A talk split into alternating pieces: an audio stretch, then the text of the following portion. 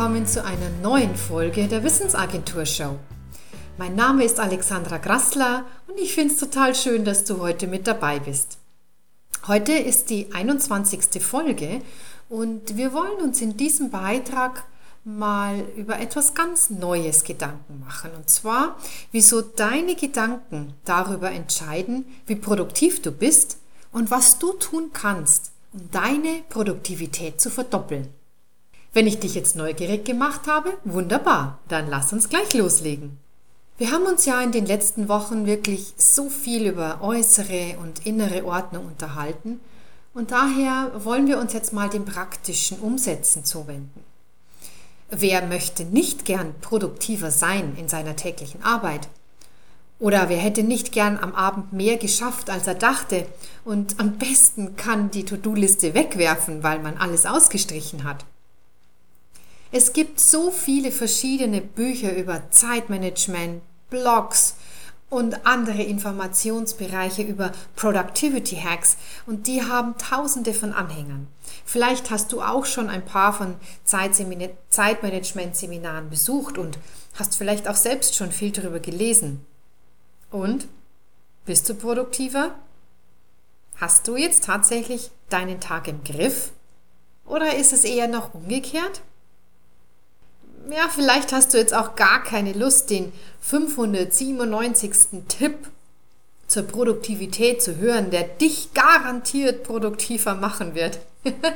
keine Angst, das wirst du auch in diesem heutigen Beitrag nicht von mir bekommen. But wait, wollten wir nicht praktischer werden? Ja, das stimmt, das wollten wir. Und ich verrate jetzt ein Geheimnis. Das, was du tust, ist das, was zählt. Daraus ergibt sich, ob du am Ende des Tages produktiv warst oder nicht. Das, was du tust, zählt. So, und jetzt kommt die Preisfrage. Was tust du eigentlich den ganzen Tag? Und was bringt dich dazu, dass du das machst oder das andere lässt? Okay, also wir bewegen uns schon mal in die genau richtige Richtung. Denn schließlich machen deine Hände doch das, was du willst, oder? Wenn du dich selbst dabei ertappst, dass du ewig in Facebook scrollst oder mit der Maus bei Pinterest die tollsten Sachen anklickst, dann wirst du das ja wohl wollen, oder?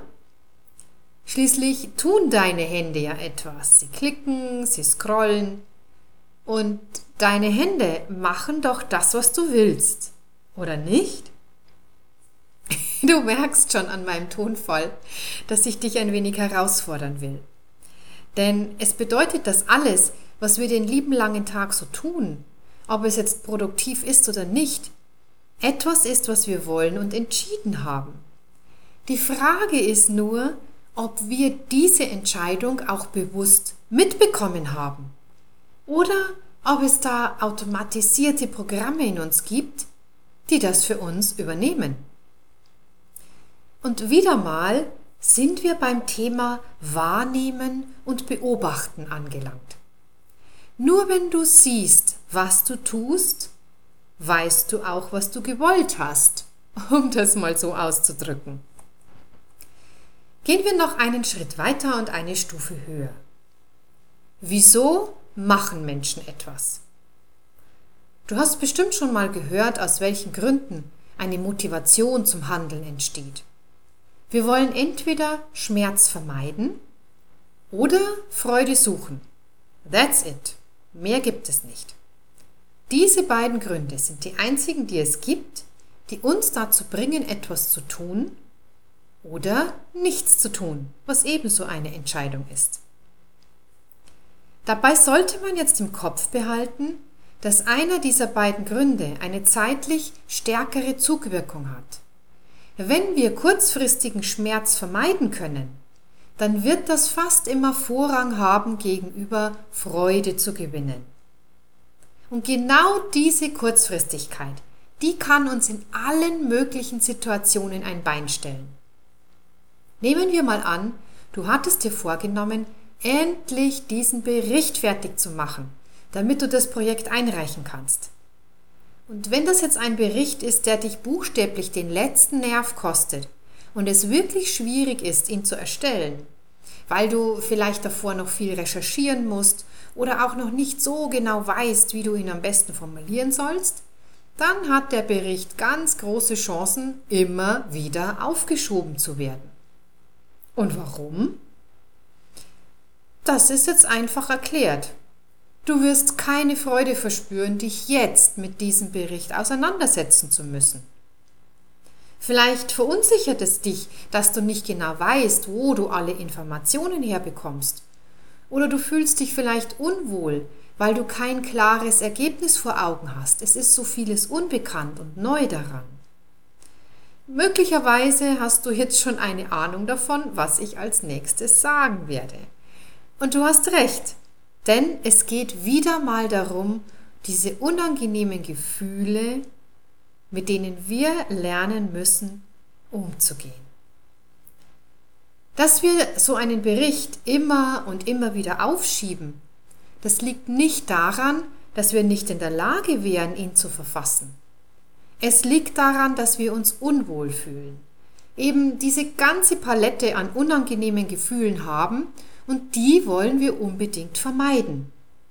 Da ist es doch viel einfacher, jetzt noch an einer Präsentation rumzubasteln und dort die Bilder noch einen Zentimeter weiter nach rechts zu schieben, weil das möglicherweise besser aussieht. Alles andere nur nicht an diesem Bericht arbeiten.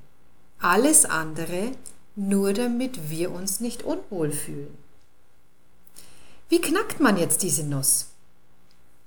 Sie wird zum einen oft dadurch geknackt, dass ein Abgabetermin näher und näher rückt. Und dieser Termin bedeutet durch sein Näherrücken einen immer größer werdenden Schmerz. Denn wenn wir nicht fristgerecht abgeben, wird unser Projekt nicht berücksichtigt oder es gibt einen Anschiss vom Vorgesetzten. Und das führt dazu, dass wir auf den letzten Drücker ins Handeln kommen und die Nacht, wenn es sein muss, durcharbeiten, damit dieser Bericht endlich fertig wird. Das führt zwar möglicherweise zum Erfolg, wir können den Bericht dann abgeben, doch unter Garantie war das nicht unsere beste Arbeit und der Stress, den wir uns mit dem Durcharbeiten zum Schluss angetan haben, der schadet uns auch. Wenn man das aus einer Beobachterposition heraus betrachtet, dann wird klar, dass hier ein Schmerz immer größer geworden ist. Die Konsequenzen aus dem Nichtabgeben des Berichts wurden schmerzlicher, je näher der Termin näher gerückt ist, als es das Arbeiten am Bericht selbst gewesen ist. Naja, so kann man das natürlich machen. Manche Menschen funktionieren ihr ganzes Arbeitsleben nach diesem Modus. Unangenehmes, Neues, Ungewohntes wird aufgeschoben, bis der Schmerz des Nichtmachens durch Termine größer wird, als sich endlich dran zu setzen. Doch ich will noch mal für dich wirklich klar machen, was das für Konsequenzen hat. Erstens, wir liefern mit so einer Hudlerei zum Schluss in keinster Weise unsere beste Arbeit ab. Zweitens, wir stehen die ganze Zeit ständig unter dem Gefühl, dass wir das doch endlich angehen müssten und haben ein schlechtes Gewissen. Und drittens, wir setzen uns unter ungeheuren Stress, wenn wir schlussendlich versuchen, der Sache Herr zu werden. Und dieses Spiel wiederholt sich. Rinse and repeat. Wie gesagt, kann man alles machen. Doch wirklich Spaß macht das nicht. Und zufrieden auch nicht. Wie lässt sich das jetzt nun mal anders angehen? Und das ist, wie so oft, einfach und schwer zugleich. Einfach deshalb, weil die Lösung ganz klar lautet, möglichst wenig aufschieben und früh genug beginnen. Dadurch lassen sich alle drei negativen Konsequenzen ausschalten. Wir liefern eine weitaus bessere Arbeit ab, wir haben kein schlechtes Gewissen und wir stressen uns nicht unnötig. Okay, Warum tun wir es dann nicht einfach? Weil es eben zur gleichen Zeit schwer ist. Obwohl das auch nur am Anfang zäh sein kann und dann kann sich das ändern. Das ist das Magische am ins Handeln kommen. Das haben wir schon in einem anderen Beitrag festgestellt. Was uns so schwer fällt, ist dieser Reflex, unangenehme Gefühle vermeiden zu wollen. Und diesen Reflex gilt es zu erkennen und dann eine andere Richtung einzuschlagen. Es braucht dazu eine innere Haltung, die auf diese drei Ziele von oben ausgerichtet ist. Und das waren, wir wollen gute Arbeit leisten, wir wollen uns nicht mit einem schlechten Gewissen belasten und wir wollen uns nicht unter Stress setzen. Und was können wir jetzt aus dieser Haltung heraus tatsächlich anders machen? Nehmen wir nochmal den Bericht als Beispiel. Wir wissen, wann der Bericht abzugeben ist. Das ist ein klar fixiertes Datum. Dann brauchen wir als nächstes nur unseren ganzen unangenehmen Gefühlen und Gedanken zu folgen. Denn wie so häufig liegt im Problem auch die Lösung. Welche Fragen stellen wir uns zu diesem Bericht? Was denken wir über ihn? Vielleicht taucht da so etwas auf wie, boah, ich habe keine Ahnung, wie dieser Bericht aussehen soll. Oder wie lang der wohl sein soll. Boah, ich kann einfach nicht gut schreiben. Und so weiter und so weiter. Doch jeder dieser Sätze gibt uns genügend Anhaltspunkte, wie wir uns der Lösung nähern können. Der erste Punkt zum Beispiel. Boah, ich habe keine Ahnung, wie der Bericht aussehen soll. Der kann uns als Ansatz dienen, genau das zu klären. Wen könnten wir fragen, welche, Bericht, welche Form der Bericht haben sollte, was er umfassen sollte, wo könnten wir recherchieren, kann ich eventuell Rücksprache mit dem Auftraggeber halten. Wenn es niemanden gibt, den ich fragen kann, dann kann ich selbst beginnen, den Bericht in seinen Einzelteilen zu skizzieren. Welche Punkte sollten alle erwähnt werden? Wie kann der Anfang aussehen? Was sollte man am Schluss zusammenfassen? Wie könnte ein Deckblatt gestaltet sein? Wie könnte das Inhaltsverzeichnis lauten?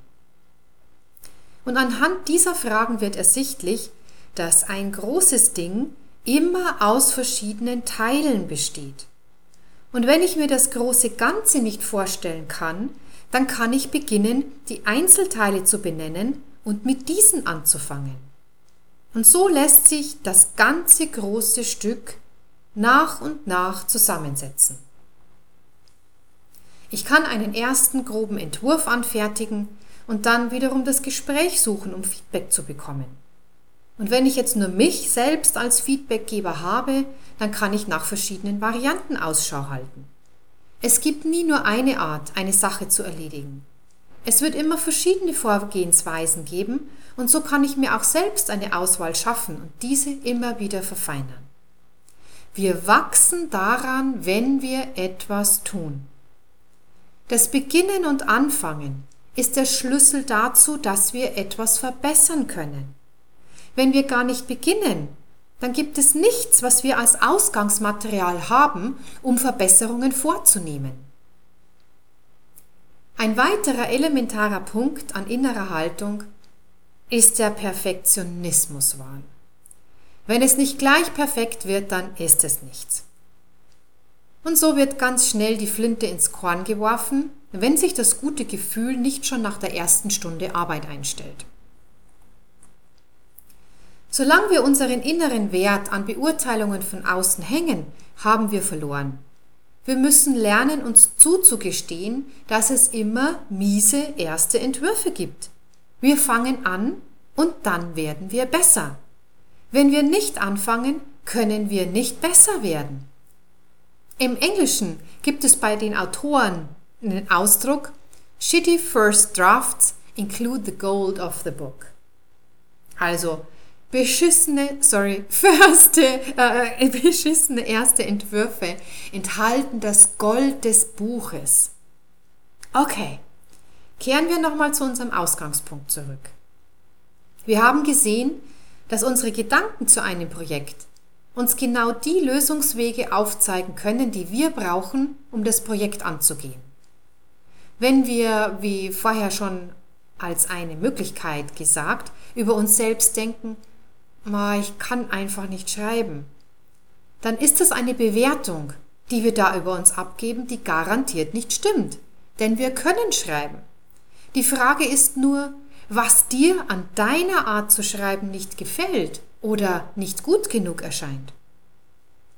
Wenn du dich für einen Moment vom Vergleichen mit anderen verabschieden kannst und ganz emotionslos neutral auf deine Schreibe schaust, kannst du dir Fragen stellen wie, was genau denke ich, könnte man hier besser machen? Oder woran würde ich erkennen, dass ich besser geschrieben hätte als sonst? Da kannst du ansetzen. Mach dir Fakten bewusst. Die Lücken und Mängel, die du wahrnimmst und leider nur zu oft negativ beurteilst über dich, die stellen mal wieder die Lösung dar. Wenn es dir nicht gefällt, wie du schreibst und es jedoch zu deinen Aufgaben gehört, dann überlege dir Strategien, wie du besser werden kannst darin. Was genau kannst du tun? Wie kannst du dich eventuell weiterbilden? Wie könntest du üben? Wo kannst du dir Tipps und Feedback holen? Nimm, was dir auffällt und dreh es in die Ressourcenrichtung. Was genau sollte sich ändern und wie kann das geschehen? Mit diesen Fragen bist du auf der Wachstumsdenke angelangt. Du verabschiedest dich damit von einem selbst anklangernden, anklagenden Jammern, Steckenbleiben und Aufschieben und gehst auf eine spannende Reise, auf der du wachsen kannst, vieles lernen und besser wirst in dem, was du tust. Um das hinzukriegen, braucht es die innerliche Haltung dazu. Es ist eine Entscheidung, sich auf diesen Wachstumsweg zu begeben. Triffst du sie, wirst du automatisch produktiver werden. Das ist quasi gar nicht anders möglich. Du räumst damit Verhaltensweisen aus dem Weg, die dich immer eingebremst und gehindert haben. Gestehe dir zu, eine Lernende und ein Lernender zu sein. Und es gibt im Zen einen wunderbaren Spruch, den ich dir jetzt zum Schluss mitgeben möchte. Ein Meister ist ein Schüler, der übt. Und von mir ergänzend, und nicht ein Schüler, der aufschiebt, verdrödelt und sich unangenehmen Situationen nicht stellen mag. Ein Meister ist ein Schüler, der übt. Denk darüber nach und handel danach. Damit haben wir das Ende einer weiteren Podcast-Episode der Wissensagentur Show erreicht. Wie schön, dass du heute mit dabei warst. Auf meiner Webseite wissensagentur.net findest du viele weitere Informationen, Lesefutter und du kannst dich dort gerne für den Newsletter eintragen. Als kleines Dankeschön bekommst du dafür ein E-Book, wie du Burnout vorbeugen kannst. Dann bleibt mir nur noch, dir einen wunderschönen Tag zu wünschen. Pass gut auf dich auf und bis zum nächsten Mal.